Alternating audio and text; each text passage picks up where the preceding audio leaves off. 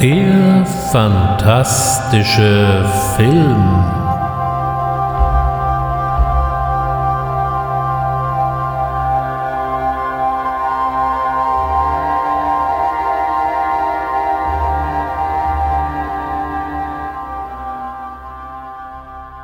Herzlich willkommen beim fantastischen Film.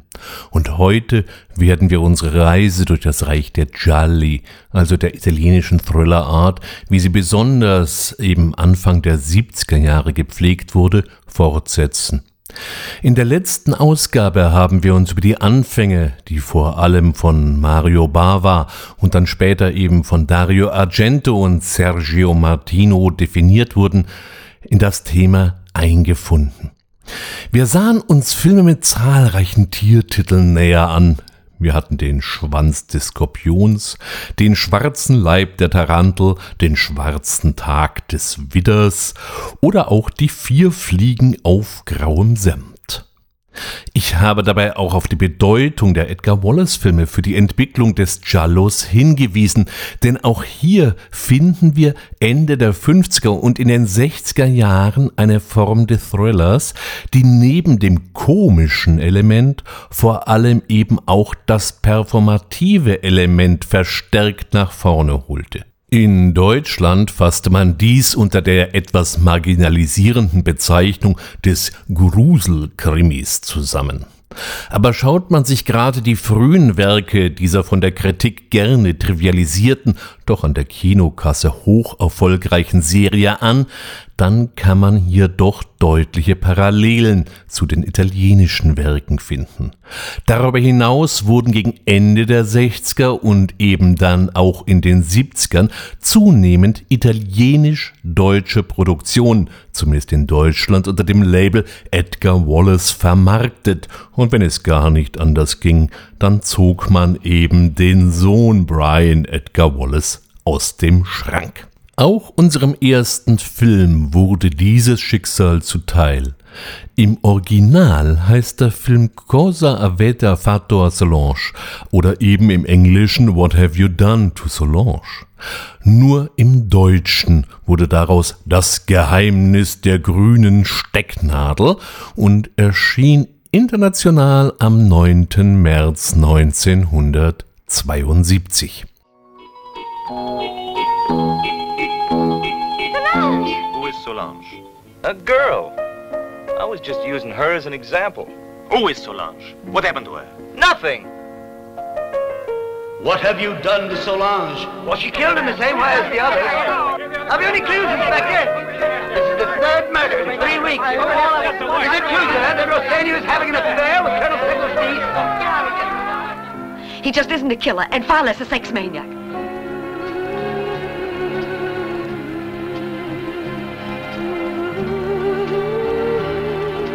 Those girls know what it's all about, for sure.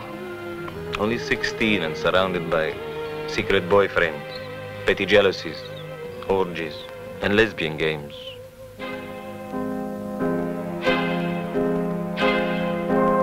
What have you done to Solange?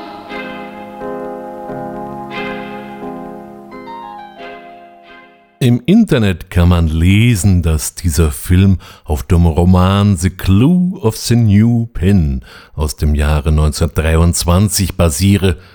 Das ist mal wieder völliger Blödsinn, denn Film und Roman haben so gar nichts miteinander zu tun. Das Drehbuch stammte von Bruno Di Giromino und Massimo Della Mano, der auch hier Regie führen durfte. Wir haben es hier mit einem Mörder zu tun, der die Form des häufig sexualisierten Mordens im Giallo mal ganz besonders wörtlich nimmt. Der Film ist in London angesiedelt und wurde auch tatsächlich dort gedreht. Der wie immer schwarz gewandete Killer scheint es dabei auf eine eingeschworene Mädchenklicke aus einem Pensionat für höhere Töchter abgesehen zu haben, wie man das früher mal so schön bezeichnete. Dies ruft den recht smarten Inspektor Bart auf den Plan, gespielt vom deutschen Joachim Fuchsberger, einem Wallace-Film Urgestein. Hier kann man noch erahnen, woher der deutsche Spitzname Blackie Fuchsberger mal seinen Ursprung hatte, wenn auch hier seine Haarpracht schon sehr deutlich von Grau durchsetzt ist. Diese sieht sich mit einem besonders unsympathischen Lehrerkollegium konfrontiert, wo rein formal eigentlich jeder der Mörder sein könnte. Ein besonderer Verdacht fällt auf den Sportlehrer, der eine Schülerin der Abschlussklasse wohl nicht nur pädagogisch zugetan ist. Dieser Sportlehrer wurde von Fabio Testi gegeben, der hier seine erste Hauptrolle als Schauspieler vorlegen konnte. Er war zwar zuvor über viele Jahre als Stuntman für viele italienische Produktionen tätig gewesen, aber eben noch nie als Schauspieler. Daneben kam noch Karin Bahl oder Günter Stoll zum Einsatz. Besonders erwähnenswert ist hier die doch sehr ansprechende Kameraführung von Aristide Massacesi. Er wurde später unter seinem Pseudonym Joe D'Amato als einer der berühmt-berüchtigten italienischen Horrorregisseure bekannt. So gehen zum Beispiel Bujo Omega in Deutsch unter dem Jahrhunderttitel Sado stoßt das Tor zur Hölle auf oder auch der Anthropophagus The Man Eater auf sein Konto. Auch über Massimo della Mano gibt es was zu sagen. Er begann seine Karriere als Kameramann in verschiedenen Italo-Western in den 60er Jahren, wechselte dann ins Regiefach und wird uns heute im Lauf der Ausgabe noch einmal begegnen. Wir sind hier tief in Giallo-Gefilden angekommen und so ist die ganze Geschichte hier schon mal eine ziemlich böse Angelegenheit und damit mal so ein völlig anderer Kaliber, als die deutschen Zuschauer von der Marke Wallace gewohnt waren. Da wundert es nicht, dass es zwei Schnittfassungen gab. Die deutsche, die um etliche Gewaltspitzen erleichtert wurde, allerdings auch um ein bisschen Handlung gekürzt, was ich dann wiederum nicht so genial finde, und die internationale, die keine Gefangenen macht. Ich empfehle die schöne Ausgabe von Früher Koch, heute Playon, in der beide Ausgaben enthalten sind. Was wir auch hier beobachten können, ist der etwas meandernde Erzählstil, den wir in den Jolly dieser Zeit immer wieder finden. Da geht es jetzt nicht immer gleich druff auf den Löwen, sondern die Geschichte wandert mal hierhin, mal dorthin. Das ist für heutige Sehgewohnheiten manchmal ungewohnt und verlangt etwas Ruhe und Geduld. Wahrscheinlich dürften viele der Mainstream erprobten Zuschauer wahrscheinlich nach 20 Minuten langweilig rufen, aber gerade in dieser Zeit war dies durchaus ein gängiges Stilmittel im italienischen Thriller-Kino. Ich werde noch des Öfteren darauf verweisen. Der andere Aspekt ist die zunehmende Politisierung des Giallos. Die italienische Filmszene der 70er Jahre war eher dem politisch linken Lager zuzuordnen. Demgegenüber stand noch eine sehr konservative und kirchentreue italienische Gesellschaft. Vorsicht also vor den Mächtigen der Kirche und den Honoratioren. Die meinten sich hinter verschlossenen Türen alles herausnehmen zu können. In diese Kerbe hatte Aldolado in seinem ersten Film Malastrana oder eben auch La Corte Notte della Bambole di Vetro geschlagen. Und auch in seinem zweiten Regiewerk kann man gerade den einflussreichen Venedigs nicht wirklich über den Weg trauen. Begeben wir uns also nach Venedig, Cella Vista Morire oder eben international The Child.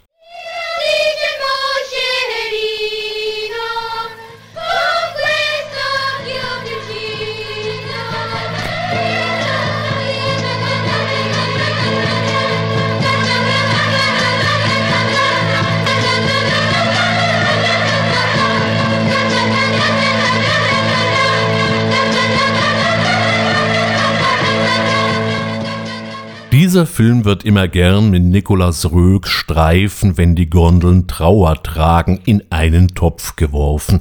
Besonders geistreiche Zeitgenossen behaupten auch schon mal, dass dieser Film ja nur ein trauriger Abklatsch der berühmten Verfilmung von Don't Look Now von Daphne du Maurier sei.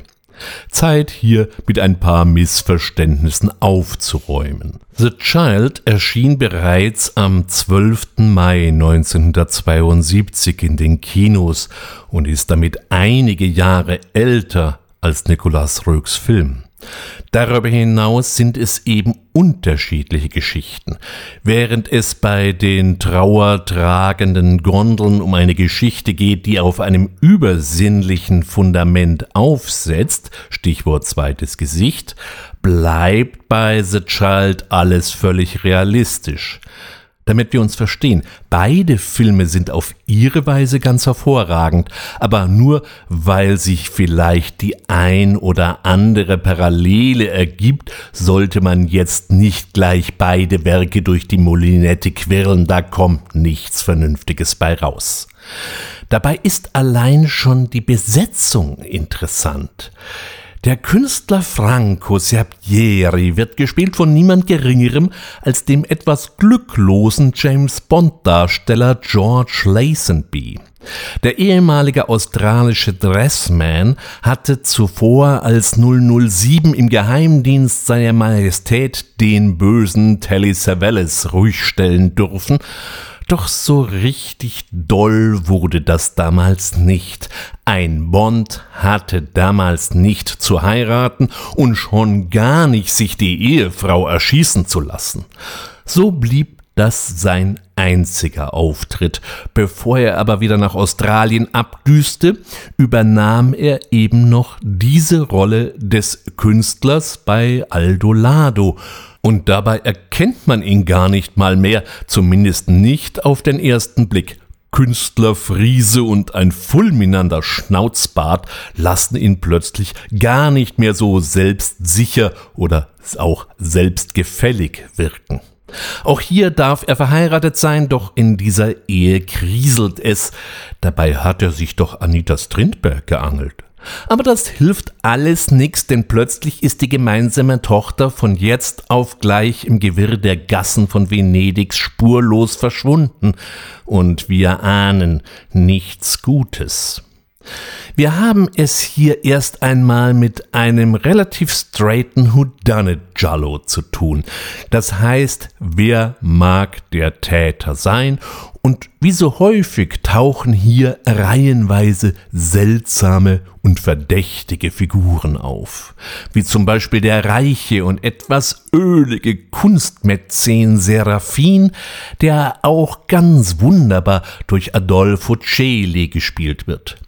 Wem der Name Adolfo Celi vielleicht so auf Anhieb nichts sagt, er wurde als der James Bond Widersacher Largo in äh, Feuerball 1965 über Nacht berühmt.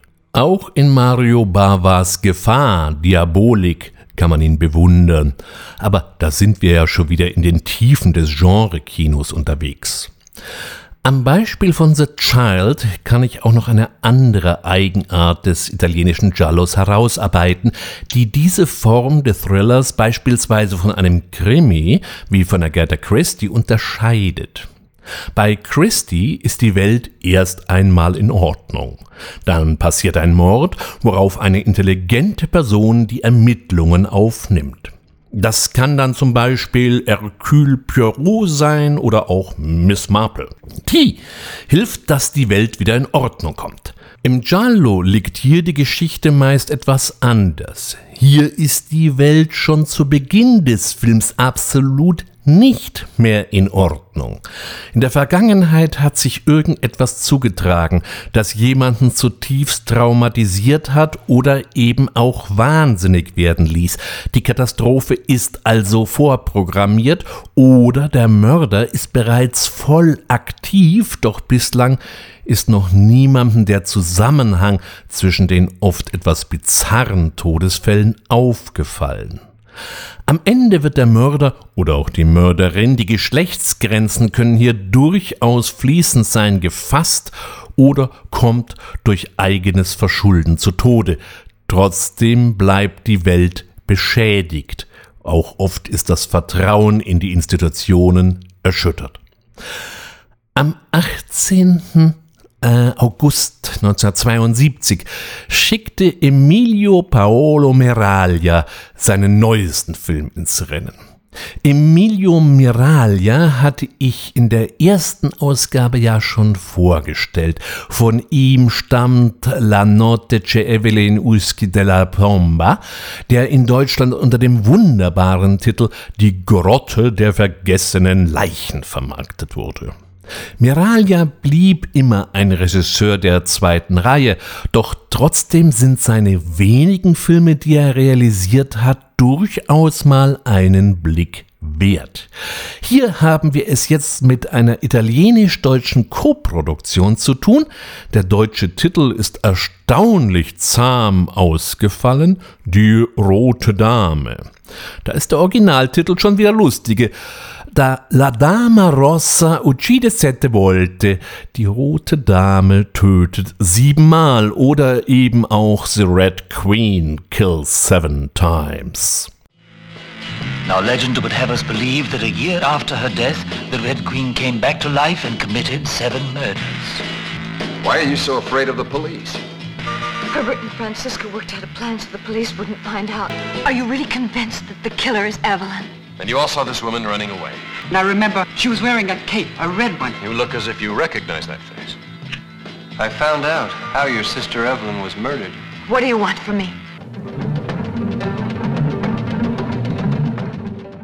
Der Ausgangspunkt ist dabei gar nicht mal so verkehrt. Wir lernen zwei Schwestern kennen, die sich von Kindesbeinen an Spinnefeind sind. Und dann dreut noch eine alte Familienlegende von der roten und schwarzen Königin, die sich ebenfalls nicht ausstehen konnten und sich gegenseitig umbrachten. Das ist doch mal eine schicke Voraussetzung, vor allem da die eine Schwester mal wieder eine Evelyn übrigens, bei einer Zwistigkeit mit ihrer Schwester tot blieb und weil das in besseren Kreisen nicht gern gesehen wird, hat man ihren Leichnam im Keller versteckt und allen erzählt, sie wäre nach Amerika ausgewandert. So, jetzt taucht aber unvermittelt eine rot gewanderte Killerbiene auf, die der verstorbenen Evelyn erstaunlich ähnelt und schlachtet fröhlich Leute im Umfeld der verbliebenen Schwester. Nun allein, dass die Killerin mal nicht in schwarzer Gewandung rumläuft, ist ja schon mal eine Neuerung. Auch die Art und Weise, wie die rote Dame zu Werke geht, entbehrt nicht einer gewissen Originalität, doch trotzdem fand ich jetzt diesen Vertreter des Giallo-Gewerbes doch nicht so richtig überzeugend. Da ziehe ich seinen eher etwas fantastisch angehauchten Erstling entschieden vor. Der Hauptkritikpunkt ist hier gar nicht mal so sehr die wieder recht meandernde Handlung, sondern das völlige Fehlen von irgendwelchen echten Charakteren. Wir haben jede Menge Gestalten und alle sind irgendwie gleichberechtigt und agieren entsprechend nebeneinander her. Dabei ist die Auswahl ja gar nicht mal so schlecht. Wir haben hier Barbara Boucher, Sybil Dunning, Nino Corte oder auch Marina Malfatti, die für sich alle keinen wirklich schlechten Job machen. Aber bei mir sprang der Funke nicht über. Auch lässt nach meiner Ansicht nach der Innovationsgrad doch ziemlich schnell nach. Nach einem durchaus interessanten Anfang gleitet die Story ziemlich schnell in eine Erbschleicherei-Nummer ab, so nach dem Motto, wenn ihr alle tot seid, habe ich den gesamten Batzen. Das haben wir in den letzten Jahren tatsächlich bei Edgar Wallace bis zum Abwinken gehabt. Allein die Morde sind hier zweifellos blutiger und origineller. Aber spätestens beim Finale habe ich mich dann schon gefragt, wo ist Heinz Drache, wenn man ihn braucht? Vielleicht liegt es ja auch an der insgesamt etwas bizarren Exposition, dass ich mit dieser Dame nicht so richtig warm werde. Wir haben in erster Linie italienische Genregrößen, die mal alle ins unterfränkische Würzburg und Umgebung gekarrt wurden, denn diese Weinmetropole und das dazugehörige Umland dient als pittoreske Kulisse und immerhin kann sich Würzburg rühmen, dass hier ein Giallo gedreht wurde. Das können nur relativ wenige deutsche Städte von sich sagen. Also, wir haben eine italienische Produktion in einer deutschen Stadt und das Ganze empfiehlt sich dringend mit einer englischen Tonspur zu gutieren, denn was man dem Film als deutsche Tonspur angedeihen ließ, ist ein Ausbund an Trostlosigkeit. Hier stellt sich nicht die Frage, ob die Sprecher und Sprecherinnen im Vorfeld Lack gesoffen haben, sondern wie viel und vor allem welchen. Dazu kommt, dass der Film in Deutsch sowieso ständig zwischen Deutsch und Englisch hin und her springt, denn die Rote Dame durfte sich in Deutschland nicht über eine Kinoauswertung freuen, sondern wurde erst im Videozeitalter aus dem Schrank gekramt, dann aber unter dem Titel Horror House völlig zerschnipselt. Auch die englische Tonspur ist jetzt nicht wirklich der Bringer, aber noch die beste. Vielleicht erbarmt sich mal irgendjemanden dieses Werks. Ich schaue es mir dann gern nochmal an. Vielleicht komme ich dann zu einer positiveren Meinung. Ich würde mich ja schon über eine ordentliche italienische Ausgabe mit deutschen oder von mir aus auch englischen Untertiteln freuen. Nach diesem etwas mittelprächtigen Streifen kommen wir zu einem echten Klassiker. Lucio Fulci, den meisten ja eher für seine Untotenmatschereien ein Begriff, hat dabei in den 60er und 70er Jahren doch so etliches vorgelegt, was sehr gut im Giallo-Kontext unterzubringen ist wie zum Beispiel den recht psychedelischen Lizard in a Woman's Skin. Im Herbst 1972 kam er dann mit Non Servizia und Paperino.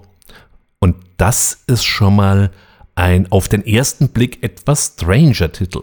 Man serviert kein Entchen. Etwas klarer und vor allem deutlich mehr auf den Film bezogen wird es, wenn man weiß, dass Paperino in Italien die Bezeichnung für Donald Duck ist und jeder oder besser gesagt eine Donald Duck Puppe spielt mal wieder eine Giallo-typische Detailrolle.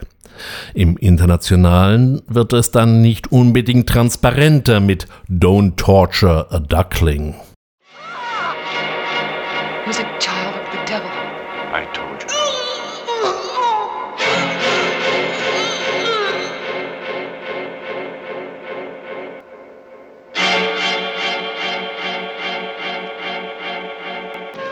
Peppino, no one's ever been killed because of magic. No one.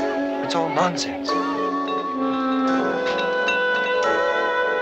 Who's that? Ah, she was born here. Her father made a fortune in Milan. Come on, I won't bite you. I'm coming. Apparently, she was implicated in a drug scandal a few months ago. I don't know any of the details, but her father seemed to think she'd better stay here. I wouldn't say she's your most devout parishioner. I know.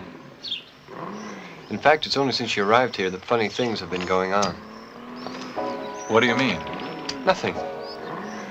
It's just sometimes you get suspicious of everyone. Fulci verlegt den Giallo in diesem Film aus den europäischen oder italienischen Metropolen irgendwo ins süditalienische Hinterland. Hier ist die Welt noch in Ordnung, auch wenn die Landschaft als Vorbote der bösen Welt da draußen durch eine mehrspurige Schnellstraßentrasse inklusive hässlicher Betonbrücke zerschnitten wird. Und ja, das Böse sickert bereits in diese Landidylle ein, vor allem wenn man eine eher konservative katholische Einstellung sein eigen nennt, und das haben hier draußen alle oder geben es zumindest vor. Aber jetzt machen plötzlich die lokalen Nutten eine Spritztour aufs Land. Also ein Schelm, wer jetzt Arges dabei denkt. Und schon wird da auch mal eine reiche Tochter reingeparkt, damit sie sich von ihrem Drogenentzug erholen kann und die jetzt auch nichts Eiligeres zu tun hat, als einen frühpubertierenden 14-Jährigen zu einem völligen Hormonschock zu verhelfen. Aber das ist alles noch vergleichsweise harmlos, äh, denn es ist auch ein Killer unterwegs, der genau diese frühpubertierenden Jungs vom Leben zum Tod befördert. Die Volksseele weiß auch gleich, wo sie den Täter zu suchen hat. Natürlich bei den Außenseitern des Dorfes, dem Dorftrottel oder eben auch der etwas exzentrischen Dorfhexe. Und wenn die Behörden schon nicht für Gerechtigkeit sorgen können, dann macht man es eben selber. Nur sie liegen wie so häufig falsch und die Mordserie hört nicht auf. Was uns hier Fulci präsentiert, ist nicht nur einer seiner größten Filme, es ist auch einer seiner wütendsten und bösesten. Dabei ist der Film über weite Strecken, was die Gewaltspitzen angeht, eher harmlos. Da haben wir schon ganz andere Dinge gesehen. Die Morde erfolgen eher im Off, aber wenn sich dann der Volkszorn entlädt, dann gibt es kein Halten mehr. Und von daher stellt sich ja schon eher die Frage, wer hier eigentlich die Bösen sind. Auch können wir in dieser Szene mal erleben, wie man durch widersprüchliche Filmmusik richtig Wirkung erzielt. Wenn nämlich die Dorfhexe, wieder einmal wunderbar umgesetzt von Florinda Bolkan, auf Friedhof und am Straßenrand der besagten Schnellstraße langsam verröchelt, dann lässt Fulcis seinen Filmkomponisten Riz Ortolani zusammen mit der Sängerin Ornella Vanoni einen Italo-Schmachtheuler allererster Kajüte ertönen, der aber das Geschehen auf der Leinwand dafür nur umso grausamer erscheinen lässt. Das ist schon großes Tennis, wenn auch sehr hart gespielt. Auch wie Fulci hier die falschen Spuren legt, ist durchaus sehenswert. Er verlässt sich hier nämlich schlichtweg auf den Schnitt. Uns werden eine Reihe von Szenen serviert und unser Gehirn kann sich daraus seine eigene Geschichte überlegen und führt uns damit natürlich mächtig in die Irre. Auch wenn natürlich echte Giallo-Profis sehr bald einen Verdacht haben werden, bei wem es sich um den wahren Mörder handelt.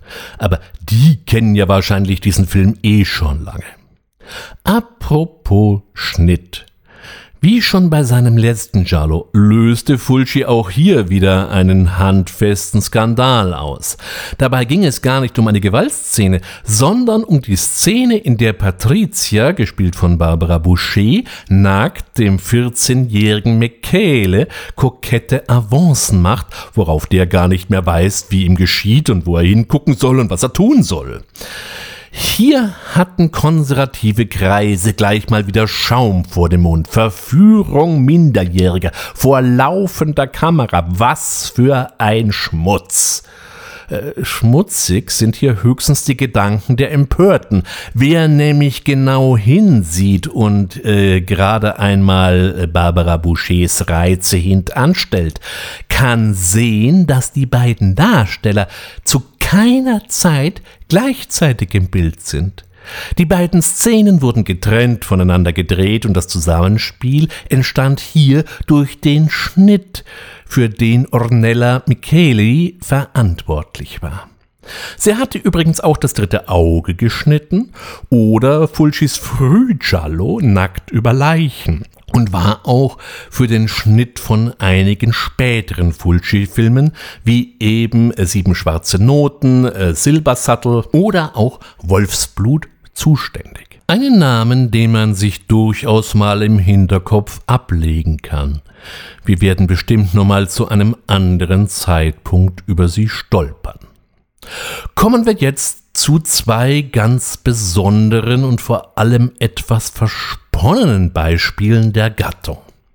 Interessanterweise erschienen sie in einer anderen Reihenfolge als ihre wirkliche Entstehung. Der erste Beitrag trägt auch schon einen wahrhaft interessanten Titel. Amore e morte nel giardini dei dei oder eben einfach übersetzt Liebe und Tod im Garten der Götter.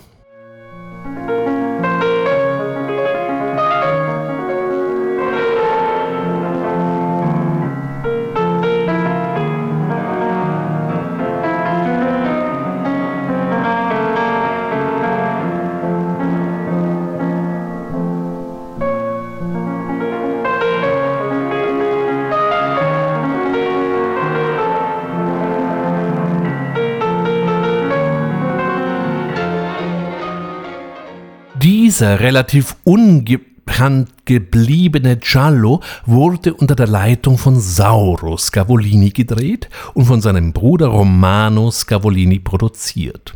Sauro Scavolino ist uns in der letzten Ausgabe schon mal untergekommen, war er doch bei der Erstellung der Drehbücher vom Schwanz des Skorpions oder auch äh, den Farben der Nacht, beide von Sergio Martino gedreht, beteiligt.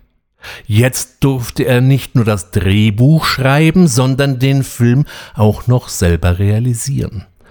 Herausgekommen ist ein ganz schön verschachteltes Ding, Wer auf die eher straighten Charlie, wie eben den Schwanz des Skorpions steht, sollte um diesen Film einen gewaltigen Bogen machen.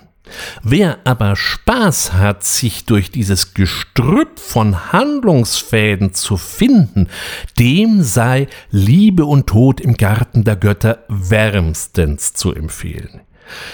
Hier stapeln sich nicht so schnell die Leichen und es wird eine Ebene auf die andere gesetzt. Das erfordert ein bisschen Geduld und Ruhe. Die von anderen Jolly bekannte Setpiece-Struktur sucht man hier vergebens. Dafür ist die ganze Geschichte zu fragmentiert. Das geht natürlich etwas auf die Spannungsdramaturgie, wobei ich hier mich nicht wirklich gelangweilt habe. Der ganze Film erinnerte mich an den titelgebenden Garten, alles ganz schön verwildert, und da braucht es etwas, bis man sich zurechtfindet. Auch hier finden wir nicht die von Argento oder Martino schon fast artifiziell durchkomponierten Bilder, sondern eher einen semi-dokumentarischen Kamerastil, wie wir ihn eher von Werner Herzog und äh, seinen Filmen kennen. Also mal ein eher ungewöhnlicher Film. In Deutschland gibt es eine qualitativ hochwertige Ausgabe von Filmart, die allerdings keine deutsche Tonspur aufweist, da eine solche nie produziert wurde. Ich empfehle hier die italienische Tonspur mit deutschen Untertiteln. Es entgehen einem nämlich sonst so ein paar soundtechnische Eigenheiten wie den wunderbar germanophilen Akzent, des deutschen Ornithologen, gespielt von Franz von Treuberg, der die Villa, die vom titelgebenden Garten umgeben ist, mietet. Oder eben auch den versucht bayerischen Klosterbruder. Und wenn wir schon bei den Schauspielern sind, in der Hauptrolle haben wir hier äh, die Genregröße Erika Blanc oder auch äh, Peter Lee Lawrence, der vor allem mit diversen Italo-Western Berühmtheit erlangte, leider aber am 20. April 1974 sehr früh an einem Hirntumor verstarb. Für mich ist dieser Garten ein echter Geheimtipp für interessierte Filmfreunde. Dieser Film war jedoch für die meisten dann doch nicht so leicht verdaulich und es war ein ziemlicher Flop. Romano Scavolini, der hier seinem Bruder zwar einen Herzenswunsch erfüllen konnte, stand mit einem gewaltigen Berg Schulden da. Vor allem, da bei den Dreharbeiten das Budget überzogen worden war wie ein frisch gemachtes Bett. Sechs Millionen Lire waren veranschlagt, was jetzt eh nicht viel war. 40 Millionen Lire hatten sie ausgegeben, was im Grunde immer noch kein wirklich hoher Betrag war. Da kam ihm aber dann das Angebot, doch einen Horrorfilm zu drehen, gerade recht. Doch Schulden hin, Schulden her. Dieses Drehbuch ging für ihn mal so gar nicht, und so schrieb er es nicht nur ein bisschen um, und heraus kam Un bianco vestito per Mariale also ein weißes Kleid für Mariale. International wurde der Film unter dem Titel Spirits of Death vermarktet. Forse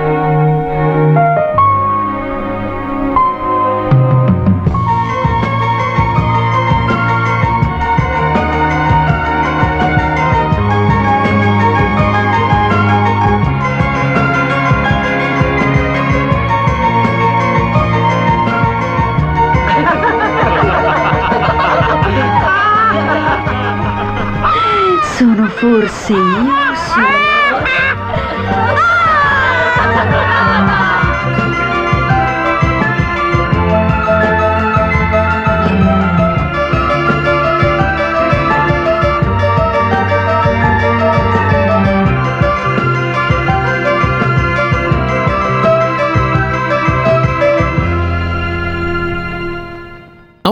Dieser Film ist jetzt nicht wirklich ein klassischer Giallo. Das lag nicht zuletzt daran, dass Gavolini mit dem Thrillerfach gar nicht mal so viel zu tun hatte. Er stammt aus sehr einfachen Verhältnissen und arbeitete am Hafen. In einem Interview hat er mal so schön erzählt, im Gegensatz zu vielen seiner Bekannten wäre er in erster Linie Hafenarbeiter und in zweiter Linie Intellektueller gewesen. Auch sein Zugang zum Film war denkbar einfach. Er drehte zunächst einfache 16 mm Filme, die er dann mit einer Schere zerschnitt und mit Tesafilm wieder klebte. Das kam zwar doch sehr grob rüber, doch genau dieser Stil löste an der Filmhochschule auch Eindruck aus. Ansonsten waren es eben mehr Dramen, die er drehte. Und auch hier bekommen wir eher einen ungewöhnlichen Film zu Gesicht, in dem man durchaus Parallelen auch zum Garten der Götter finden kann, spielt doch auch diese Geschichte in einem Anwesen, das von einem beeindruckenden Park umgeben ist. Hier lebt Mariale oder wird sie von ihrem Ehemann und dem etwas sinistren Diener gefangen gehalten? Und wenn ja, warum? Sie hat es jedoch geschafft, eine Reihe von Bekannten einzuladen, und sie muss offensichtlich schon sehr verzweifelt sein, dass sie diese Ansammlung von Unsympathen im Haus haben möchte. Ivan Rassimov, der ja sonst immer gerne auf die Rolle des Fieslings festgelegt war, ist hier noch der sympathischste. Nun ja, man feiert ausgelassen und kommt auf die tolle Idee, sich zu verkleiden. Nur dass diese Maskerade eher einer Demaskierung gleichkommt. Spannungen sind vorprogrammiert und plötzlich liegen die ersten Leichen rum. Ursprünglich wollte Romanus Gavolini, dass dieser Film vergessen wird, denn es war nicht ganz sein Werk, sondern eben eine Auftragsarbeit, der er zwar seinen eigenen Stampel aufdrückte, aber eben in erster Linie den Film machte, um aus den Schulden wieder rauszukommen. Auch diesen Film schätze ich persönlich durchaus. Es ist eine, wie ich finde, durchaus gelungene Mischung Giallo und Drama. Auch wieder für die neugierigen Freunde des eher ungewöhnlichen Films eine ganz heiße Empfehlung und Romano Scavolini wird uns ebenfalls heute noch einmal begegnen in einem Film, der durchaus als berüchtigt gilt. Nach so viel eher kunstlastigen Werken kommen wir doch eher mal wieder zu einer klassischen Thrillerkost zurück. Es ist wieder einmal Zeit für einen Sergio Martino. Der schöne Titel des Werks I Corpi presentano tranci di violenza canale. Ich liebe diese Sprache. So auf Anhieb klingt das nach einer netten Operette. Da gehen wir mal hin. Übersetzen wir diesen Titel dann mal ins Deutsche, dann steht da plötzlich die leichenweisen Spuren einer Vergewaltigung auf. Ups. Das war dann dem internationalen Markt doch ein bisschen zu heftig und so kennen wir den Film heute unter dem ebenfalls schon mal etwas makabren Titel Torso. What you have here are fragments of tissue found under the fingernails of one of your companions, barbarously murdered in the middle of the night one week ago. Our scientific analysis has traced them to this foulard, which was used to strangle Carol Peterson. If you have ever seen a scarf like this on any person you can identify, it is your duty to report it either to the police or the university authorities. I might add that no one in Perugia, either man or woman, is safe until this killer is captured and brought to justice. Die Giallo-Mechanik aus dem Hause Martino und Ernesto Gastaldi war ja schon hinlänglich bekannt, also drehten sie mal ganz gewaltig an der Sex- und Gewaltstraube. War den klassischen Giallo-Killern eine gewisse Eleganz nicht abzusprechen, ist jetzt hier definitiv Schluss mit lustig. Der Mörder, der hier die Kunstgeschichte-Studentin in Perugia dezimiert, führt wirklich kein feines Rasiermesser. Das hier ist tödlich und brutal. Torso dürfte ein der blutigsten Filme von Sergio Martino sein, wobei wir uns eben auch wieder über altbekanntes freuen dürfen. Vertrauenswürdig ist hier niemand. Am Telefon werden mal wieder finstere Drohungen geflüstert, die Morde sind wieder einmal stark sexualisiert und auch die Tücken des Sehens, aber nicht Wahrnehmens werden mal wieder ausgeschlachtet.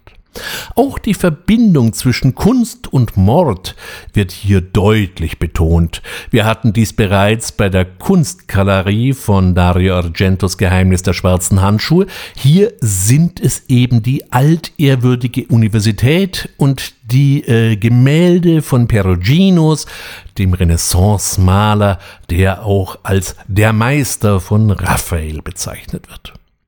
Dario Argento hat diese Verschränkung dann später in seinem Stendhal-Syndrom auf die Spitze getrieben. Eine Idee mal komplett durchzudeklinieren, hat er ja gerne gemacht. So servierte er uns ein paar Jahre später den absoluten klassischen Giallo mit Profondo Rosso. Keine Angst, den lasse ich mir hier nicht entgehen. Doch zurück zu Torso. Was wir hier sehen, ist eine interessante Entwicklung, die wir den nächsten Jahren noch weiter nachgehen können. Während der erste Teil noch eine reine Giallo-Kost ist, entwickelt sich der Film nach hinten immer mehr zu einem Slasher und wir können sehen, wie nahe die beiden Subgenres beieinander sind. Wie ich in der letzten Ausgabe aufgegriffen habe, schwebt über dem Giallo immer der Vorwurf der Misogynie. Doch wenn ich mir die Landjugend hier anschaue, die mit der offen gelebten Sexualität der Mädchen hoffnungslos überfordert sind und nur noch als gaffende, sabbernde Maulhelden taugen, dann muss ich sagen, hier kommt jetzt niemand mehr gut weg. Von den ganzen italienischen Genre-Regisseuren fehlt uns allerdings hier immer noch einer. Wir hatten Argento, Bava sowieso, Martino eben gerade. Da muss doch mal die Frage erlaubt sein, was machte eigentlich Antonio Margheriti? Margheriti hatte in den 60er Jahren einige recht schön anzusehende Italian Gothic Vertreter vorgelegt, wie zum Beispiel Il Lunghi Capella della Morte oder Danza Macabra. Er konnte dabei vielleicht nicht ganz Mario Bava das Wasser reichen, aber einen Blick kann man hier durchaus mal riskieren. Ansonsten hatte er natürlich auch bei den Italo-Western mitgemischt, meist unter seinem Pseudonym Anthony Dawson. Da sollte es doch nicht wundern, wenn ihm auch bei den Jolly etwas einfiel und natürlich natürlich hat er auch hier einen Beitrag abgeliefert. La morte negli occhi del gatto. Der Tod in den Augen der Katze. Das war jetzt den deutschen Verleihern mal wieder zu wenig und so finden wir den Film hierzulande unter Sieben Tote in den Augen der Katze. Sie kommt, wenn es dunkel wird. Und sie hat alle erbarmungslos in ihren Klauen. Niemand kann ihr entrinnen.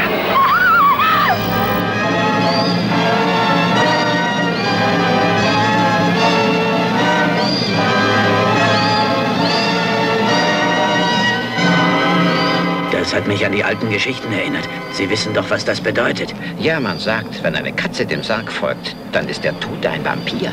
Höre, mein Sohn, du sollst nicht zerstören, was der Herr geschaffen hat. Unheimlich, schockierend, übersinnlich, unfassbar. Das ist ja wieder mal eine wilde Mischung.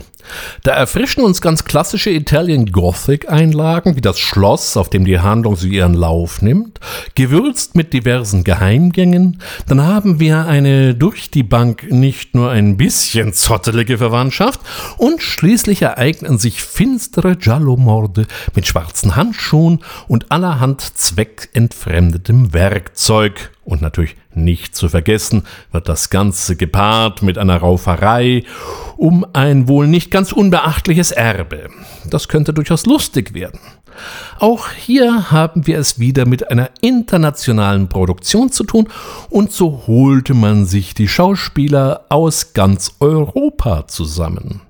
Wir haben hier Jane Birkin, Harem Keller, Doris Kunstmann oder auch noch Serge Gainsbourg, da ist ja eine durchaus illustre Schar zusammen. Allein aus all diesen Zutaten ist kein besonders wohlschmeckendes Gericht entstanden. Das Beste am ganzen Film ist die propere Katze, die eben immer bei den Morden zugegen ist, sonst aber keine tiefere Rolle einnimmt.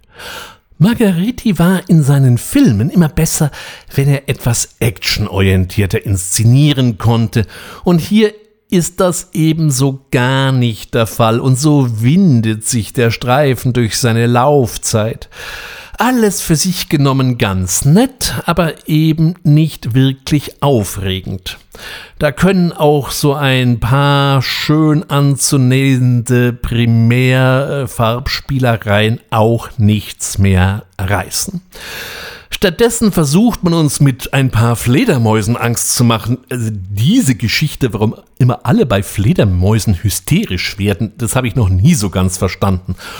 Und außerdem wird uns dann noch ein Orang-Utan serviert, der eher ausschaut wie ein Gorilla. So etwas löst bei mir natürlich schon schwere Abzüge in der B-Note aus. Nur ausgesprochenen Katzenfetischisten mit gutem Gewissen zu empfehlen, die sieben Toten in den Augen der Katze. Zwei Tage nach diesem nach meiner Meinung etwas verunglückten Film erschien ein weiterer Genrebeitrag, der über viele Jahre als absoluter Geheimtipp herumgeisterte und jetzt zu einem bezahlbaren Preis neu aufgelegt wurde.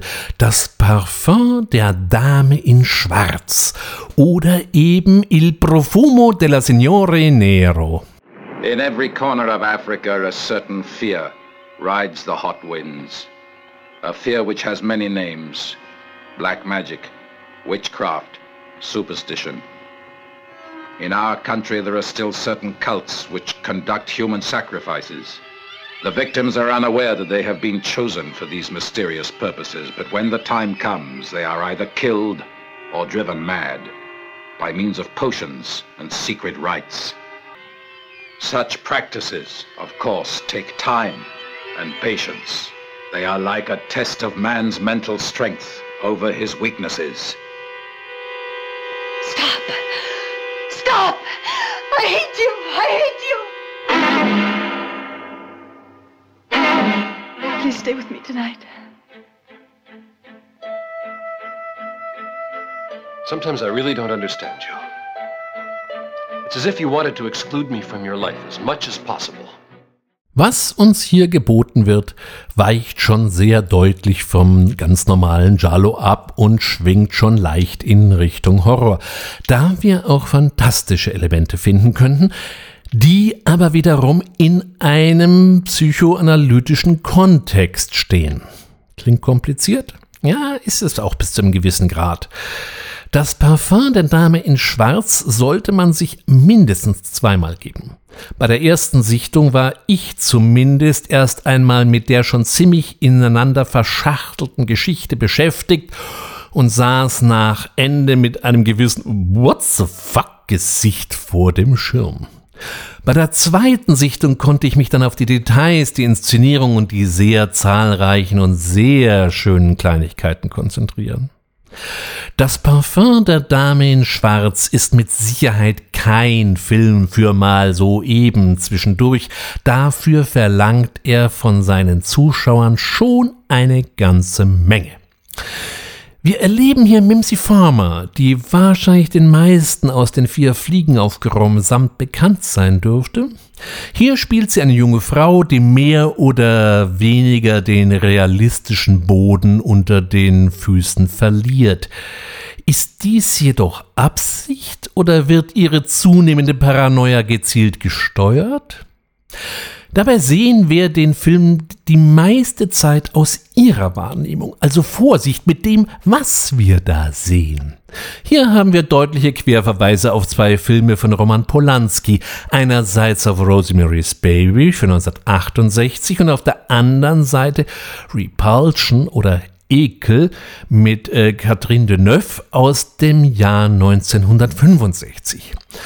Umgekehrt sehe ich in Polanskis Film Der Mieter wieder starke Verweise auf Barillis Giallo.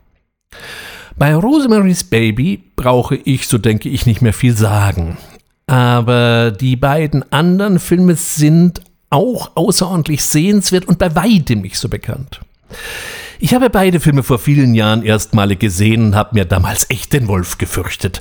Okay, da kann man sagen, da war er noch etwas unverbrauchter, aber beide Streifen packen mich bis heute noch. Ich glaube, wir müssen uns mal bei Gelegenheit etwas ausführlicher über Roman Polanski und seine Filme unterhalten.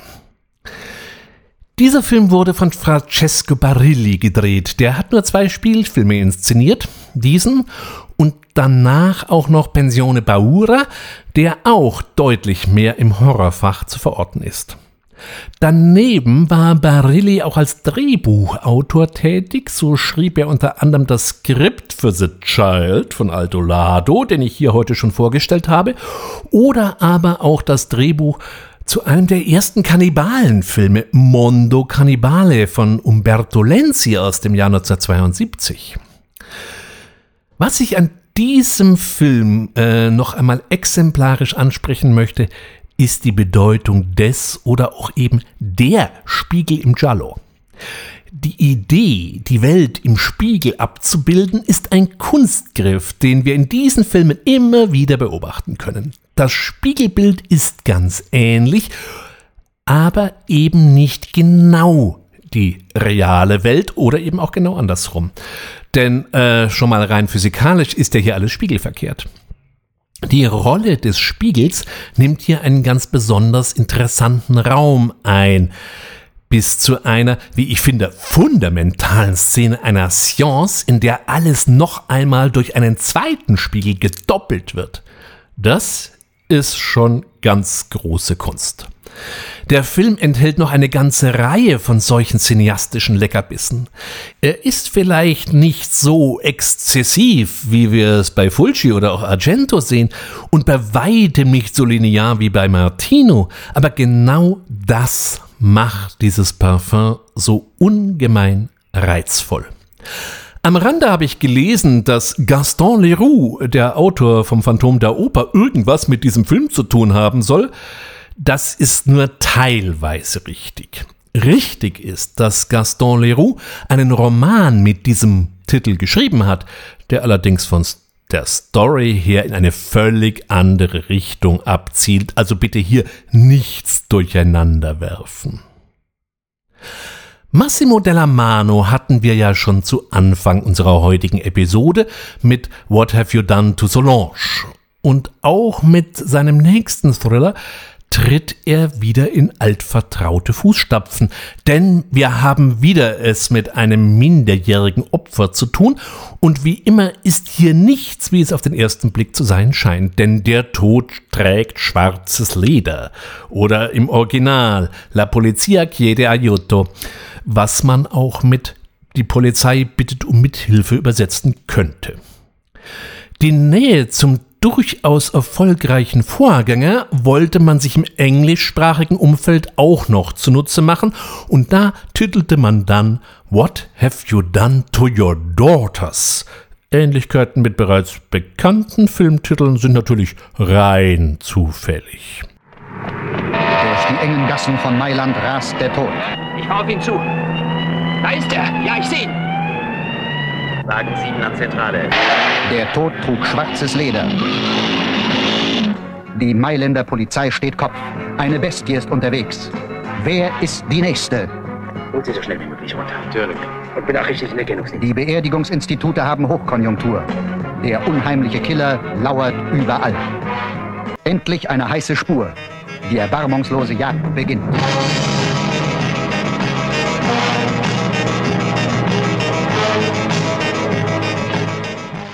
Das Jahr 1974 war schon, was den klassischen Giallo anging, eine Zeit der ersten Auflösungserscheinungen, denn in Amerika machte gerade der harte Polizeithriller von sich reden, allen voran natürlich Dirty Harry mit Clint Eastwood unter der Regie von Don Siegel.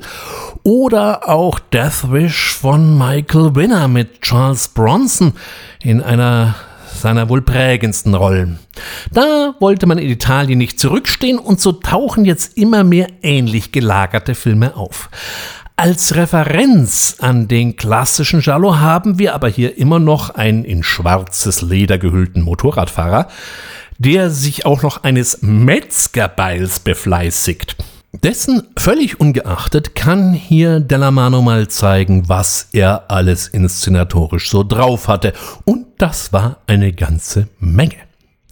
Der Film ist bei mir recht kurzfristig erst ins Programm gerutscht, aber ich war von dem, was es hier zu sehen gab, wahrhaft positiv überrascht. Auch hier haben wir eine deutliche politische Metaebene, die eben die ehrenwerten Mitglieder der Gesellschaft in einem ganz besonders widerlichen Licht erstrahlen lässt, denn welcher Abgrund hier hinter einem scheinbaren Selbstmord gähnt, hätte sich wohl keiner der Ermittler träumen lassen. Die Ermittler sind in einer relativ kleinen Rolle Mario Adorf, der damals viel in Italien drehte, und Claudio Cassinelli, der hier noch ganz am Anfang seiner Karriere stand. Sehr schön finde ich auch, dass die Staatsanwaltschaft durch eine Frau verkörpert wurde, gespielt von Giovanna Ralli. Das gibt natürlich wunderbare Reibungsflächen zu der doch sehr männlich dominierten Polizeiszene. Was hier als neues Stilmittel auftaucht, ist eine ganz hervorragend choreografierte Verfolgungsjagd. Das sollten wir in den späteren Jahren noch öfter sehen. Und natürlich kann man hier auch nicht über diesen Film sprechen, ohne die treibende und geradezu ohrwurmartige Musik von Stelvio Ciprani zu erwähnen. Die wurde dann später auch nochmal in dem von mir sehr geschätzten Meta Giallo Amer verbraten, aber da kommen wir am Ende der heutigen Episode drauf. Im Giallo können wir zwei große Strömungen finden. Die eine ist der eher als Whodunit ausgerichtete Thriller, wie natürlich das Geheimnis der schwarzen Handschuhe, Never Torture a Darkling oder eben auch The Child. Auf der anderen Seite haben wir dann die eher subjektiven Charlie, in denen wir die kranken Abgründe des Killers sehen. Hier wäre natürlich Hatchet for the Honeymoon zu nennen oder auch die, ja, die vier Fliegen auf grauem Samt oder auch Lizard in a Woman's Skin. Ein wahrhaftes Musterbeispiel für diese Kategorie lieferte uns am 16. Dezember 1974 Umberto Lenzi mit Spasmo. I killed him. I killed the man at the motel. I killed him. I can't accuse you of killing ghosts in the night. Who am I to say that any killing took place? Ghosts in the night. I'm not a strong woman, Christian.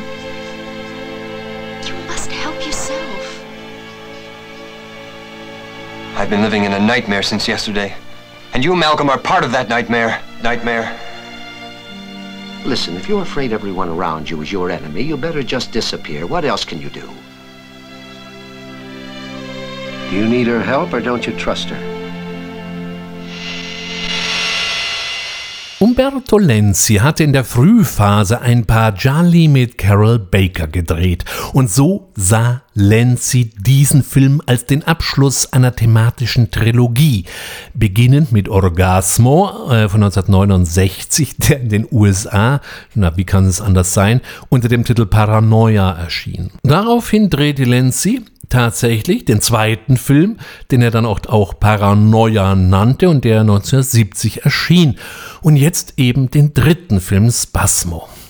Und gleich in den ersten Minuten wird uns klar gemacht, hier darf man gar nichts glauben. Die erste Leiche entpuppt sich als erhängte Puppe. Und auch gleich das potenzielle Opfer äh, danach steht unvermittelt auf, faselt was von einem Sonnenstich und haut ab. Das sollte uns zur Warnung dienen, denn so geht das weiter. So manche Wendung werden wir erst einmal so hinnehmen müssen, auch wenn man sich schon fragt, wer hier wann welche Pilze gesammelt und verzehrt hat. Ja, es dauert eine ganze Zeit, bis in diesen Wust etwas Klarheit kommt. Trotzdem ist Spasmo durchaus sehenswert. Das liegt einerseits an Robert Hoffmann, der hier wirklich eine interessante Hauptfigur verkörpert. Er war damals durchaus aktiv und äh, so auch zum Beispiel in der Nacht der rollenden Köpfe zu sehen oder auch in dem durchaus interessanten Abschied in der Nacht mit Romy Schneider der zwar nichts mit unserem heutigen Thema zu tun hat, den ich aber trotzdem an dieser Stelle empfehlen möchte. Daneben treffen wir wieder einmal Ivan Rasimov, über den ich wohl jetzt nichts mehr sagen muss, und Susie Kendall, der den meisten wahrscheinlich noch aus dem Geheimnis der schwarzen Handschuhe ein Begriff ist. Über Luigi Basoni habe ich äh, beim letzten Mal ja schon recht ausführlich gesprochen. Er drehte den Schwarzen Tag des Widders und auch den, wie ich finde, ganz wunderbaren Donna del Lago, einen recht frühen Beitrag zum Genre. Jetzt am 1. Februar legte er seinen dritten Giallo mit Leorme oder eben auch Spuren auf dem Mond vor.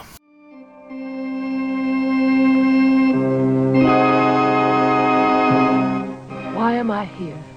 Why did I come to Gama? To this strange town I know I was never in before. Your pin says Alice. My name is Alice. That's not true. What was I doing for those three days? Why can't I remember a single thing about them? It's all those tranquilizers you take. You probably took a larger dose than usual and slept right through to this morning. I saw you on the beach, I think, one day this week. Was it Tuesday? Are you sure it was me? No, I didn't see you at all on Tuesday. Nein, dies ist kein Science Fiction, auch wenn wir immer wieder eine Traumsequenz sehen, die auf dem Mond spielen soll. Wir lernen hier die ehrgeizige Synchronübersetzerin Alice kennen, wie immer hinreißend gespielt von Florinda Bolkan, die einen ganz gewaltigen Aussetzer hat. Sie wacht eines Morgens auf und es fehlen ihr drei Tage im Gedächtnis. Bei der Arbeit war sie schon mal nicht und darüber ist man auch in keinster Weise amused. Vor allem muss sie auch ihren Arbeitsplatz von jetzt auf gleich verlassen haben und war dann eben über Tage nicht aufzutreiben. Das ist für sich schon mal eine unschöne Erfahrung. Also versucht sie anhand von minimalen Spuren ihrem mangelhaften Gedächtnis auf die Spur zu kommen. Und je mehr sie gräbt, desto seltsamer wird es. Und seltsam ist hier schon leicht untertrieben. Auch hier haben wir es wieder mit einem Musterbeispiel des psychologischen Giallos zu tun und wie immer bei Basoni geht hier alles etwas langsamer etwas ruhiger zur Sache, aber vielleicht ein, zwei Ebenen weniger hätten es dann auch getan. Den Film fand ich relativ anstrengend. Es muss ja, weiß Gott, nicht immer alles geradlinig und linear erzählt werden, aber was uns hier Basoni ans Bein bindet, ging mir ein bisschen drüber. Wirklich nur was für Freunde des ganz ausgeprägten Mindfucks. Wobei, abgesehen von dieser mehr als nur abenteuerlichen Story, weiß Bazzoni natürlich, was er tut. Inszenatorisch ist das wie bei seinen anderen Filmen auch, weiß Gott Oberliga. Nur hier spielt er jetzt so ein bisschen mit den Elementen des Experimentalfilms. Man könnte vielleicht auch von einer ganz frühen Form des Meta-Giallos sprechen, also ein Giallo über einen Giallo. Aber um da wirklich den letzten Schritt zu gehen, fehlte ihm oder vielleicht auch der Produktion der Mut. Ein ungewöhnlicher Film, Vielleicht muss ich ihn ja noch mal zweimal, dreimal, keine Ahnung, wie oft sehen, um ihn wirklich schätzen zu können. Das soll ja schon mal vorgekommen sein.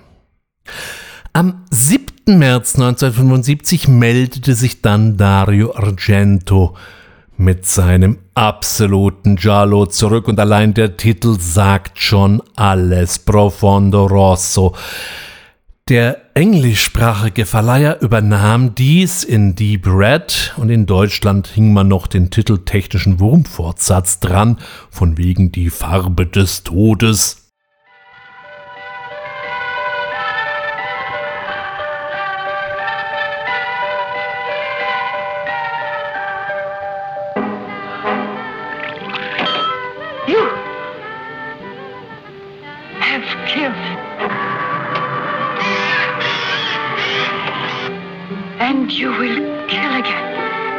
Getting closer and closer to the most unnatural kind of death. Beyond shock. What was that? Beyond horror into total terror. Murder runs wild. Blood runs cold. Deep red. The conjecture is that an act of bloodshed was once committed in that house. What is it? Didn't you hear that? No, what was it? I don't know. Hier läuft so fast alles zusammen, was einen klassischen Giallo ausmacht. Wir haben die Farbdramaturgie und das Spiel mit Rot. Und das ist hier wahrhaft auf die Spitze getrieben worden. Wir haben den klassischen Unisex-Regenmantel und die entsprechenden schwarzen Handschuhe.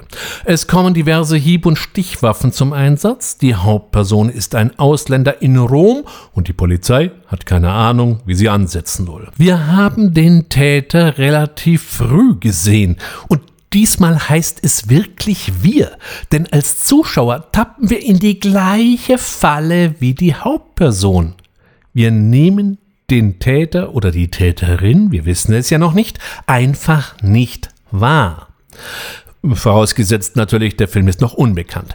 Und der Auslöser für das ganze Geschehen liegt mal wieder weit in der Vergangenheit. Weil das jetzt eine Menge Stoff ist, haben wir es mit einem entsprechend langen Film zu tun. In der ungeschnittenen Fassung bringt es Profondo Rosso auf über etwas zwei Stunden. Dazu kommt natürlich der artifizielle Argento-Stil. So still und verlassen, wie wir hier eine relativ wichtige Piazza sehen, das kann ich mir in Italien beim besten Willen nicht vorstellen. Zumindest nicht unter nicht pandemischen Bedingungen. Die Dialoge zwischen David Hemmings und Gabriele Lavi sind geradezu theatralisch. Das heißt, sie wirken wirklich so, als würden sie auf einer Bühne aufgeführt und auch für den Gesamtvorgang übrigens nicht unbedeutend.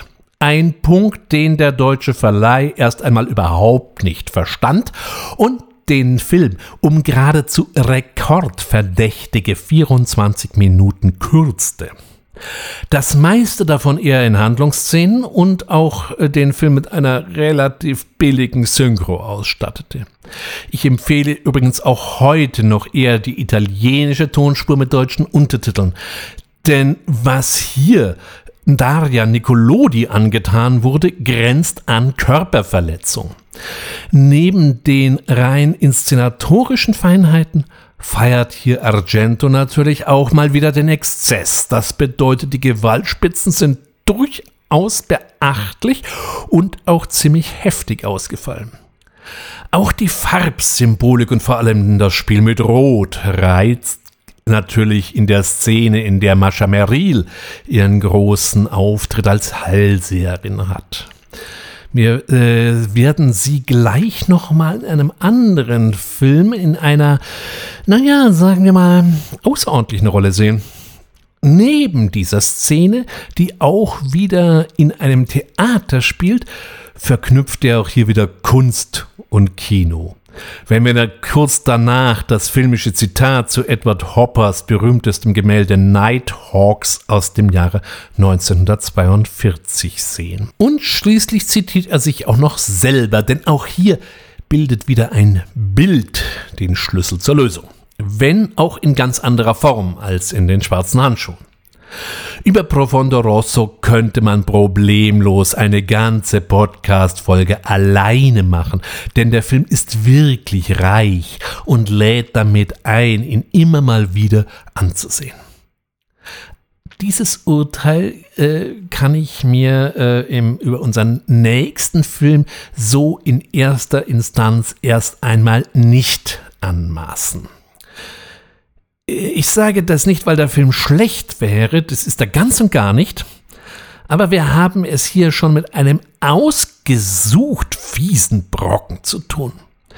Wir sprechen von L'ultimo Teno del Norte, im englischen äh, Umfeld auch als Midnight Train Murders bekannt. Und die deutschen Verleiher griffen mal wieder in die vollen Mädchen in den Krallen teuflischer Bestien.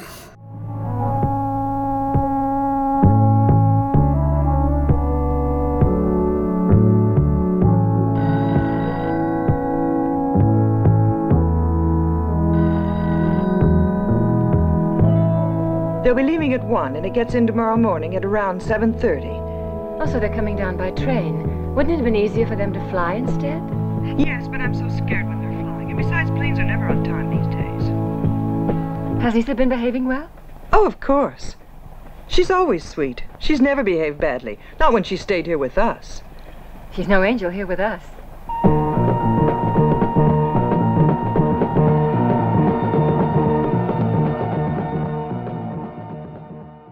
1972 hatte Wes Craven mit uh, Last House on the Left einen der klassischen fiesen Terrorfilme vorgelegt und äh, Aldo Lado lehnt sich hier durchaus an. Wir haben hier ungute Typen, die sich in München herumtreiben und bevor sie die Polizei stellen kann, äh, springen sie noch schnell auf einen Zug nach Italien auf. All das wurde übrigens auch in München und auf dem Hauptbahnhof in München gedreht. Muss damals noch wesentlich einfacher gewesen sein. Der eine der beiden Halunken konnte bei mir dann auch noch kurz mal Sympathiepunkte sammeln, denn wie er die lauthals singenden Altnazis an der Nase herumführt, das ist richtig gut. Aber das ist auch schon das einzige Witzige an diesem Film. Nebenher lernen wir noch eine Dame der besseren Gesellschaft kennen und noch zwei Mädchen, die ebenfalls auf dem Weg von München nach Italien sind. Und damit das ganze Geschehen noch ein bisschen mehr emotional aufgeladen wird, geht es zu Weihnachten nach Italien. Aufgrund einer Bombendrohung kommt doch dieser Zug nicht allzu weit und so bietet es sich eben an, einen, in einen Nachtzug zu wechseln, doch das war eine ganz blöde Idee, denn diese Idee hatten andere wichtige Protagonisten auch noch und in diesem Nachtzug nimmt jetzt das Verhängnis seinen Lauf. Der große Unterschied zu Wes Craven ist, dass die beiden Bösis von der Dame aus den besseren Kreisen geradezu instrumentalisiert werden, um ihre reichlich perversen Fantasien auszuleben.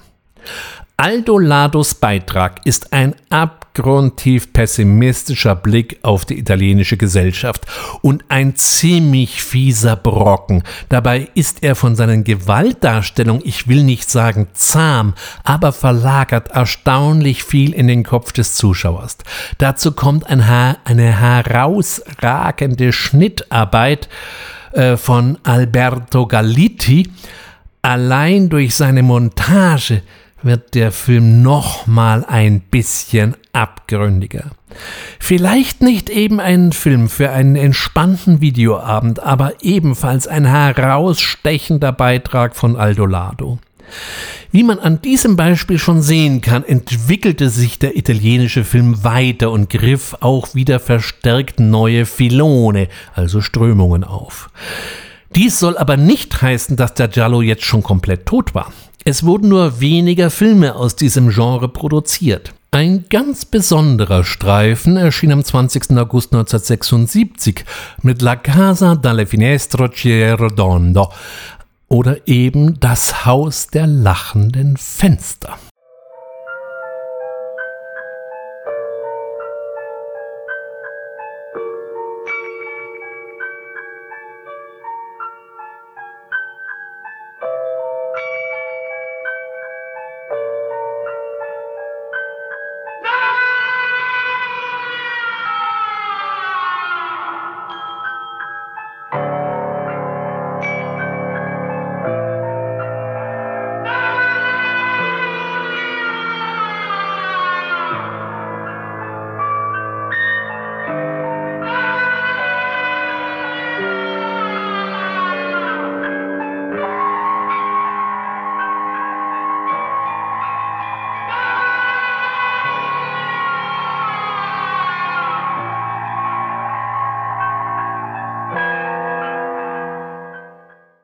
Pupi Avati nimmt uns hier wieder einmal aufs Land hinaus, aber es geht nicht in den abergläubischen Süden, sondern in die weiten und etwas sumpfigen Landschaften bei Ferrara in der Emilia Romana in Norditalien.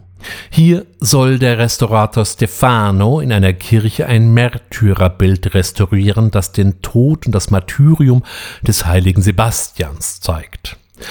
Dieses Bild ist jetzt einmal kein vergessenes Renaissance-Gemälde, sondern eine seltsam modern naive Darstellung.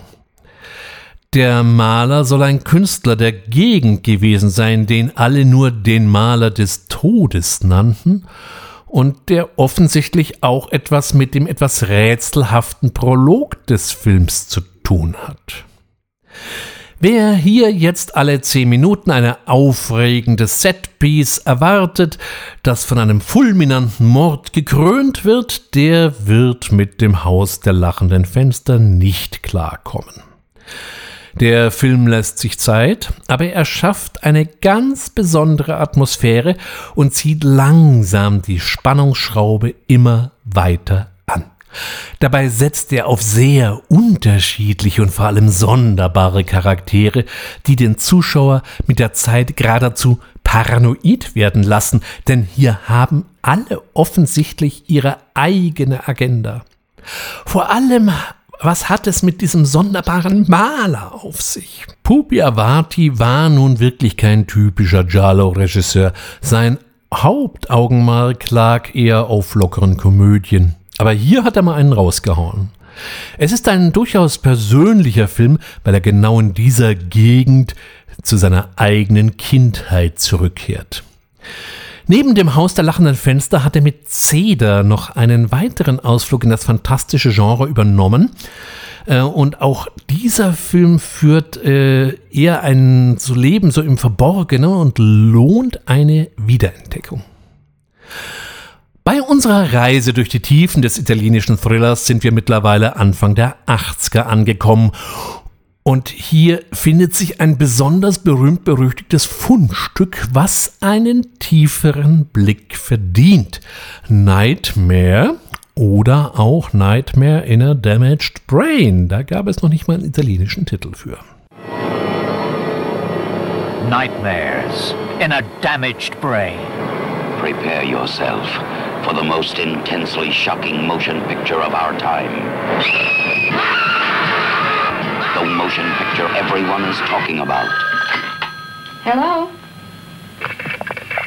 Hello, Steve? There's in a damaged brain. Kathy?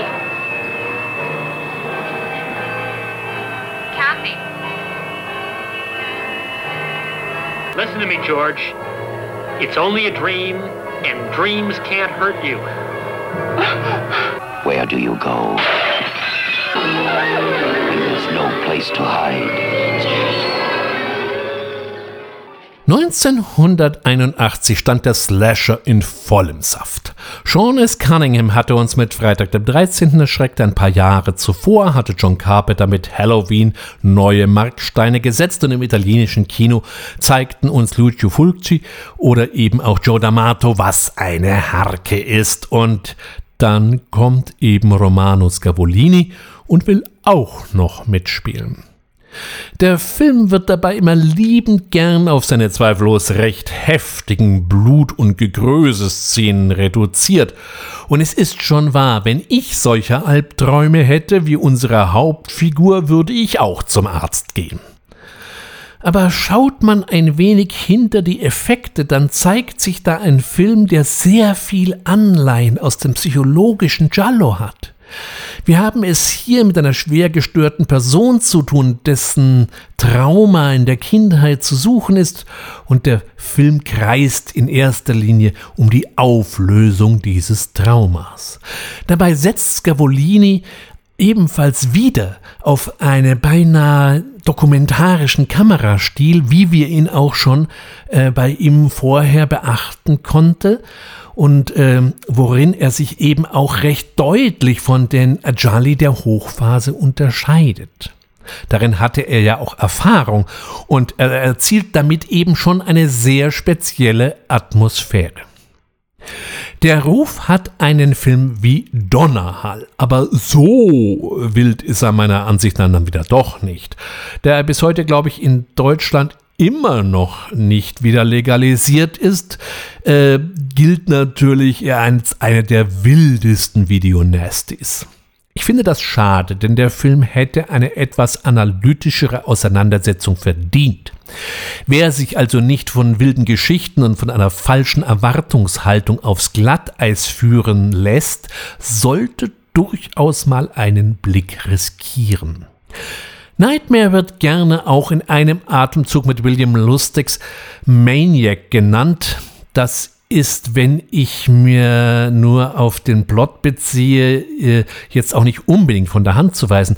Aber Lustig, so heißt er ja nun mal wirklich, Lustig hat äh, auch einen der klassischen New York-Filme der frühen 80er vorgelegt und spätestens hier treiben die beiden Streifen auseinander.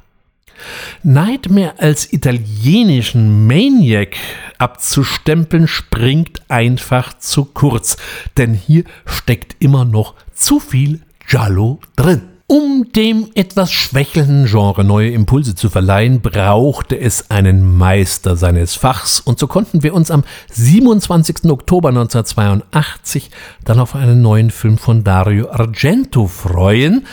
Auf Anhieb scheinen wir es hier mit einer dunklen Angelegenheit zu tun haben. Oder was soll man sich vorstellen, wenn ein Film Tenebrae heißt?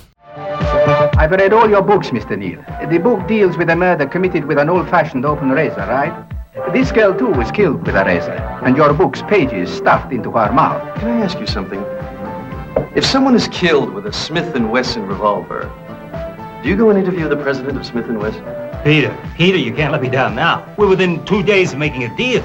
Please, stay just until Friday. My life is in danger. There's no deal in the world worth risking my life for. Not anxiety or fear, but freedom. You wrote those words, page 46. Freedom to strike again, Peter. Listen, don't hang up. We have to talk. You told me how, Peter Neal. You and me together. We've just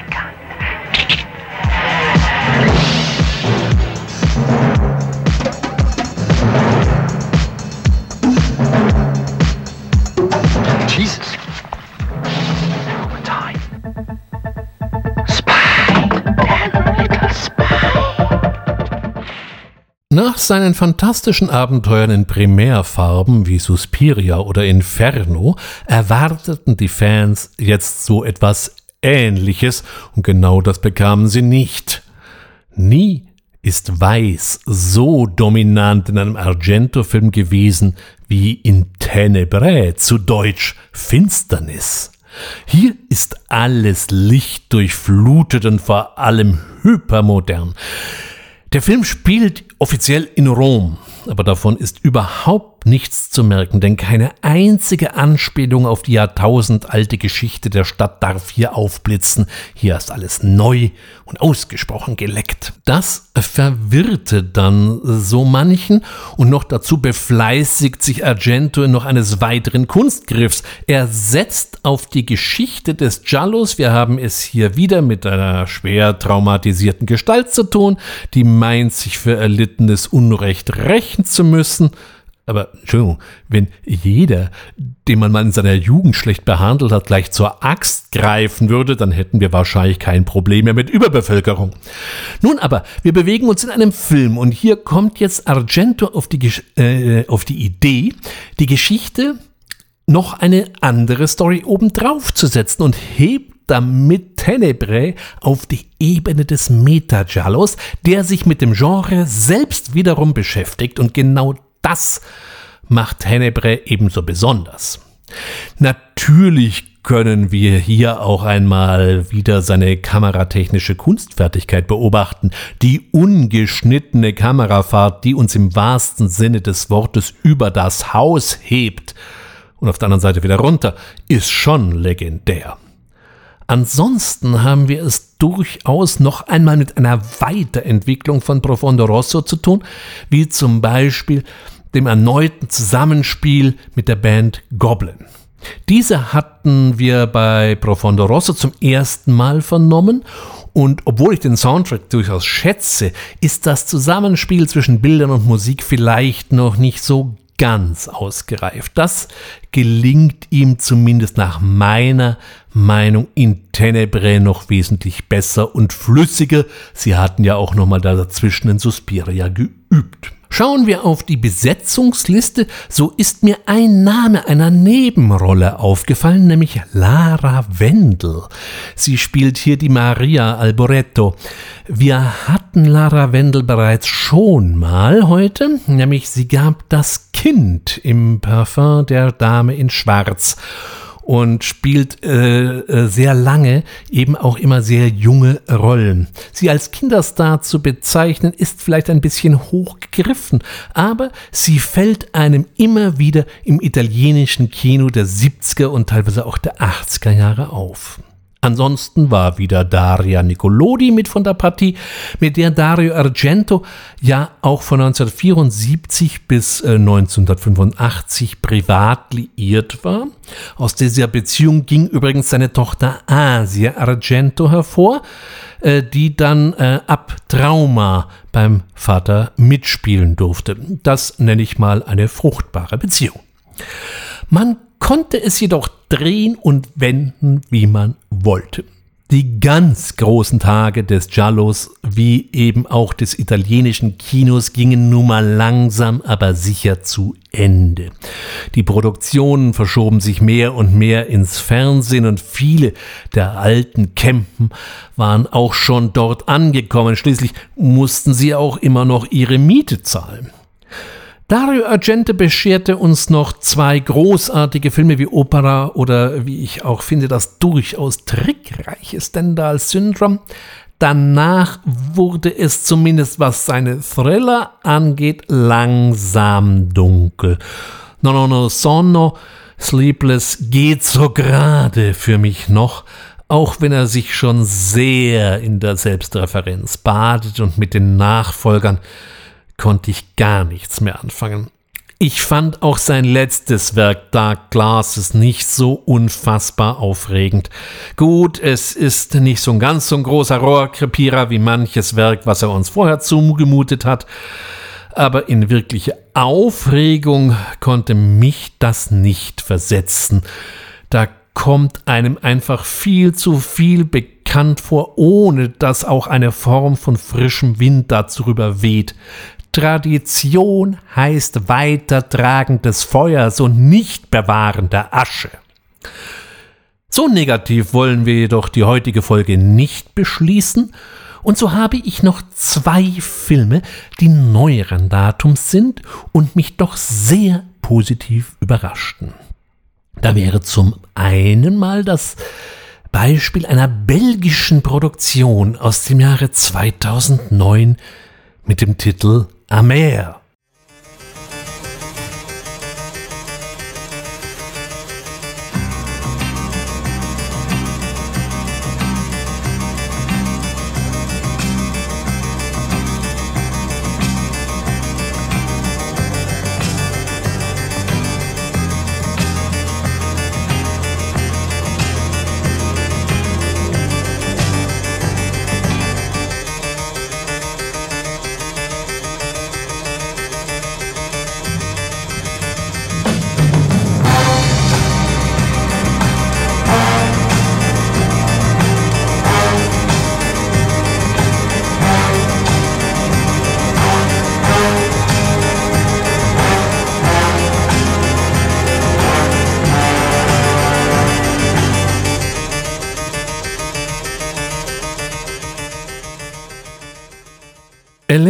Caté und Bruno Foranzi hatten zuvor Kurzfilme produziert, bis sie uns diesen ersten auf den, ja, auch ersten Blick schon etwas kruden Film servierten. Wer hier auf einen straighten Retro-Jallo hofft, der wird auf das bitterste enttäuscht. Naja, man wurde ja gewarnt, denn Amer heißt ja auch nichts anderes als bitter. Was die beiden aber hier gedreht haben, ist eine Giallo-Essenz, in der ähnlich wie äh, bei Tarantino zum Beispiel ganz viele Ideen und Anspielungen miteinander verquirlt werden. Der Unterschied zu Tarantino, hier kommt man mit einem absoluten Mindestmaß an Text aus, was bei ihm ja nun mal nicht wirklich der Fall ist. Wir finden jede Menge Anspielungen auf Argento und Bava, hören am Anfang ein bisschen Soundtrack aus dem Schwanz des Skorpions und freuen uns über ein Wiederhören mit dem Sound aus dem Film Der Tod trägt schwarzes Leder. Dabei ist Amer nicht unbedingt ein Film für jedermann. Denn wie es so sich für eine Essenz gehört, hat man alles, was nicht wirklich notwendig ist, weggelassen. Und das ist hier der große Plot. Die Story, wenn man sie denn haben möchte, die muss man sich dann schon selber bauen. Den ersten Teil des Filmes hat der von mir hochgeschätzte Christian Kessler in seinem Buch über den Giallo als Eraserhead im Suspiria-Land bezeichnet und damit trifft er den Nagel schon ziemlich auf den Kopf. Im zweiten Teil hatte ich dann wieder Assoziationen zum Leben und Tod im Garten der Götter und zum weißen Kleid der Mariale, den beiden Filmen der Scavolini-Brüder. Wem diese seltsame Gemengelage aus Experimentalfilm und Giallo zusagt, der kann sich dann auch an den deutlich unzugänglicheren Der Tod weint rote Tränen oder auch an ihr letztes Werk wagen, Leichen unter brennender Sonne. Nach meiner Ansicht nach lohnen sich die Filme für die Giallo-Experten, die ich hier nach diesen zwei Teilen unter meinen Zuhörern vermute, und natürlich wie immer für alle neugierigen Filmfreunde. Der letzte Film für heute stammt aus dem Jahr 2012 und hört auf den schlichten Titel Tulpa.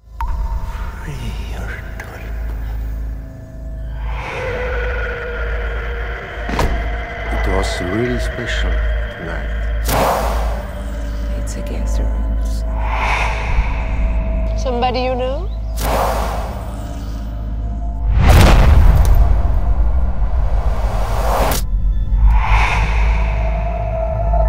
Che fine ha fatto Ferri? Three people have been killed. They were members of Tulpa.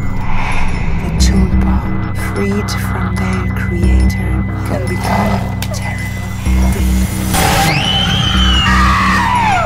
Maybe you're in danger too.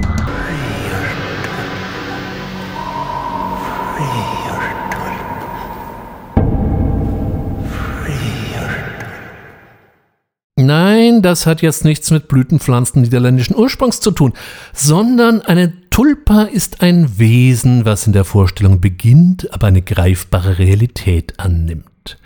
Das klingt jetzt erstmal recht esoterisch, aber keine Angst, dies ist nur ein ganz kleiner Nebenaspekt in diesem Film. Ansonsten haben wir einen wunderbar straighten Giallo vor uns. Wir lernen Lisa kennen, die sich in der wilden und nicht eben stressarmen Welt des Investmentbankings bewegt. Hier heißt es fressen und möglichst nicht gefressen werden. Dieser Job verlangt nach einem Ausgleich und so besucht sie nach Feierabend einen exklusiven und äh, sehr diskreten Sexclub. Soweit so schön.